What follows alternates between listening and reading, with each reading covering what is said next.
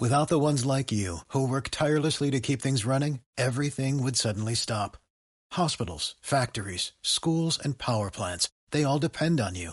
No matter the weather, emergency, or time of day, you're the ones who get it done. At Granger, we're here for you with professional grade industrial supplies.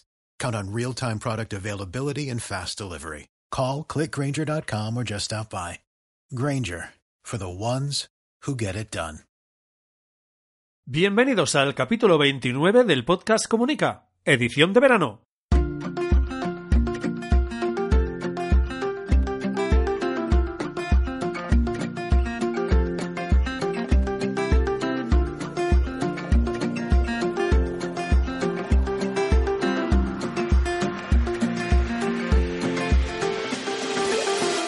En los próximos minutos hablaremos de comunicación, relaciones públicas, comunicación no verbal, gabinete de prensa, estrategia y gestión de la marca personal y la marca corporativa. Mi nombre es Raymond Sastre, consultor de comunicación. Empezamos.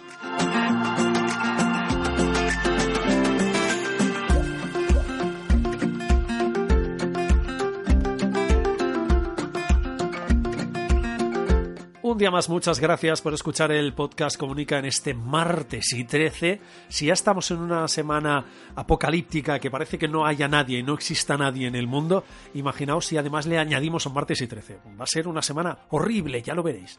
Venga, va, que no, que es una broma, que seguro que es una muy buena semana y seguro que hoy es un muy buen día. Venga, vamos a hablar del tema de la semana. Ya sabéis que los lunes eh, vamos un poquito más cañeros, entre comillas, con los consejos de comunicación, aunque ayer os recomendé, buscaos un sitio relajante, poneos música, la bebida relajante que os guste, un té, un café, aunque un café muy relajante creo que lo es, agua natural, zumos, me da igual, lo, la bebida que queráis que os ayude a relajaros y esa libretita y ese boli y empezar a reflexionar sobre vuestra marca. Bien, pues hoy vamos a seguir en esa línea relajante porque ya sabéis que los martes en esta edición de verano recomendamos un libro y hoy es martes, por lo tanto recomendamos un libro. 2 más 2, 4. Si es que la lógica impera en este podcast. Antes ya lo sabéis, mi CTA en raimonsastre.com, allí tenéis el servicio online de consultoría de comunicación, ya lo sabéis, una hora, hora y poco por Skype y es ese espacio donde trabajamos para mejorar la comunicación de vuestra marca, ya sea marca personal, marca empresarial, marca corporativa, marca institucional, etcétera, etcétera. Ya sabéis que el objetivo no es importante, sino que lo importante es trabajar para la comunicación de la marca. Dicho esto, cerramos carpetita de la CTA y volvemos a abrir la carpetita del libro. El libro que os quiero comentar hoy es el pequeño manual de oratoria de Francisco García Pimentel Ruiz. A lo mejor alguien lo ha leído y a lo mejor otros no y por eso os lo voy a comentar hoy. Es un libro que me compré hace ya bastante tiempo por ebook y hace relativamente poco me lo leí, estuve revisando a ver qué tenía en la librería de comunicación, encontré este libro que no me lo había leído, la verdad es muy, muy cortito, os lo, os lo vais a leer en, en, un día, pero vamos, sobradísimo, de hecho en horas os lo podéis leer, ya os digo, es un pequeño manual, es muy cortito. Y la verdad es un libro que recomiendo para aquellas personas que no tengan experiencia o se estén introduciendo en este mundo de la comunicación o se quieran especializar o quieran dar los primeros pasos en esto de la oratoria qué consiste, de qué va y qué es lo que hay que tener en cuenta, pero de forma muy básica.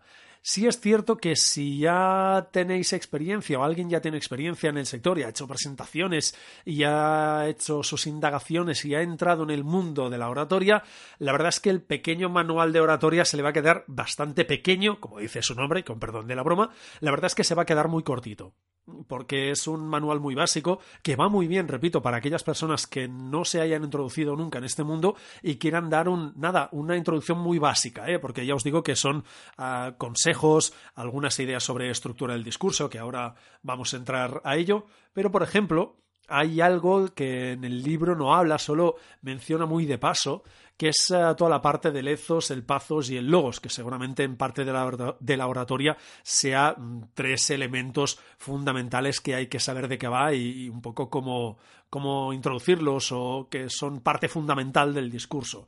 En este caso, el, el ethos diremos que es la parte que afecta al emisor, eh, haría referencia a su credibilidad, autoridad, honestidad. De hecho, si no es durante este, esta edición de verano, a partir de septiembre, o, o bien hablando con gente que sabe, o especialistas, o bien recomendando libros, o directamente haciendo un monográfico, vamos a entrar en estos, en estos temas. Como os digo, el ethos haría parte o afectaría al emisor, eh, como os digo, autoridad, honestidad, credibilidad. El, pathos, que es la otra pata, la segunda de las tres patas del discurso, haría referencia al receptor, que en este caso es la parte, eh, haría, haría referencia a la parte más emocional del discurso, que evidentemente se lanza hacia el receptor, y luego estaría la parte del logos, que como dice su nombre, como podríamos decir de su nombre, es entre comillas como la parte lógica, lo, lo pongo entre comillas, es toda la parte del argumentario, la parte eh, densa, la parte entre comillas importante del discurso, es allí donde defendemos nuestra posición, nuestras ideas o aquellas ideas que queremos transmitir. Bien, en este libro no menciona estas tres patas, estas tres ideas, solo las menciona muy, muy ocasionalmente y se centra más, por ejemplo, en la estructura del discurso y dando algunos consejos referentes a la oratoria, que ya os digo, si no habéis entrado nunca en este mundo, me parece muy bien que, por ejemplo, tengáis este libro eh, como pequeña referencia, como primeros pasos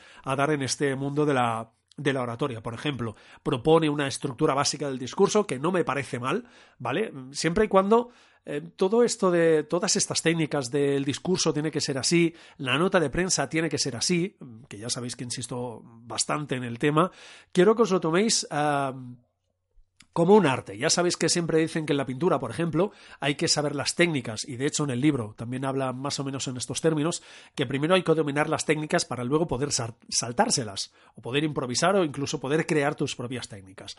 Bien, pues en esta estructura del discurso, eh, muy básica, que constaría de entrada, introducción, tema principal, eh, la parte que él dice de exhortación, pregunta o invitación, digamos que es el momento de clímax de la persuasión, es cuando le decimos a, nuestro, a nuestra audiencia, a nuestro público que hagan algo. Ese, ese momento de vamos a ver o vamos a comprobar si los hemos persuadido o no. Y luego está la parte de la, de la conclusión, ¿vale? Son estas cinco partes, según este manual, la entrada, la introducción, el tema principal, la pregunta, invitación o exhortación y luego la conclusión. ¿De acuerdo?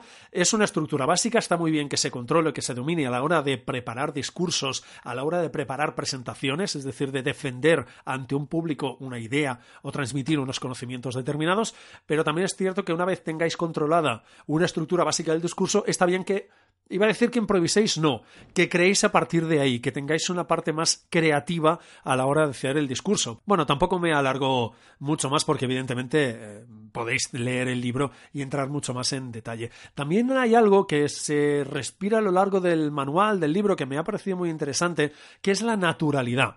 Y ahí estoy muy de acuerdo con el autor. Básicamente lo que defiende muy en líneas generales es no incorporar elementos que sean impostados, que no sean naturales en nosotros, ya sean movimientos de cuerpo, eh, de voz, etc. Es decir, aquello que no sea natural en nosotros, no lo incorporemos porque la gente, aunque nosotros entrenemos mucho, lo van a detectar como no es natural.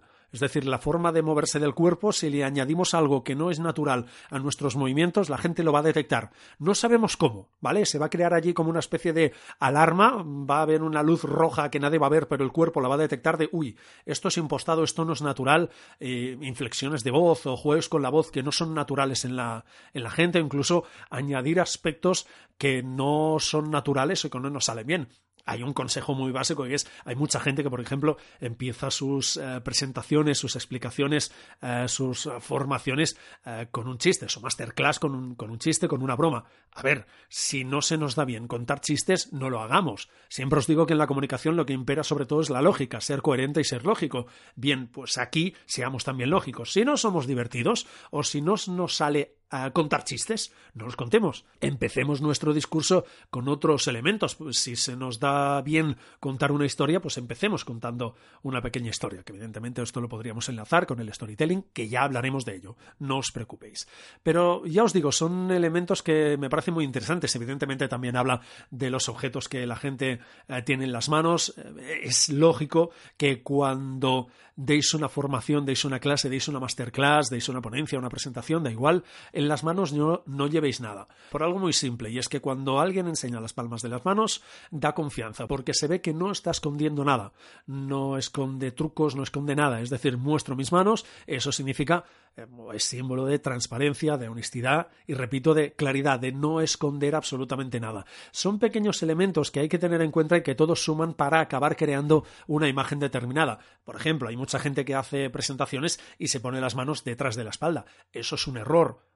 Más que nada porque nadie ve las manos y a la larga hay algún momento que se crea esa imagen de este hombre me está escondiendo algo, por el simple hecho de no mostrar las manos, ¿de acuerdo? Bueno, tampoco me quiero alargar más, os lo recomiendo, sobre todo, repito, a aquellas personas que nunca habéis dado ningún paso, no habéis entrado en este mundo de la oratoria, el libro de pequeño manual de oratoria de Francisco García Pimentel Ruiz os va a servir, aquellas personas que ya tenéis experiencia, a ver, si os lo queréis comprar, os lo compráis, pero sinceramente no creo que os sirva de mucho. Por lo tanto, yo creo que os lo podéis ahorrar en este momento. Por lo que yo creo que el capítulo de hoy ya lo hemos alargado suficiente y lo vamos a poner.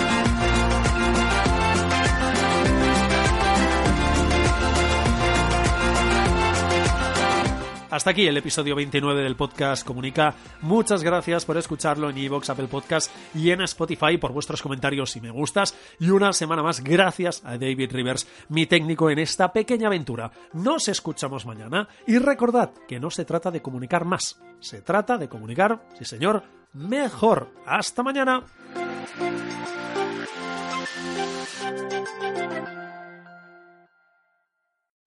O'Reilly Auto Parts puede ayudarte a encontrar un taller mecánico cerca de ti. Para más información, llama a tu tienda O'Reilly Auto Parts o visita oreillyauto.com. oh, oh, O'Reilly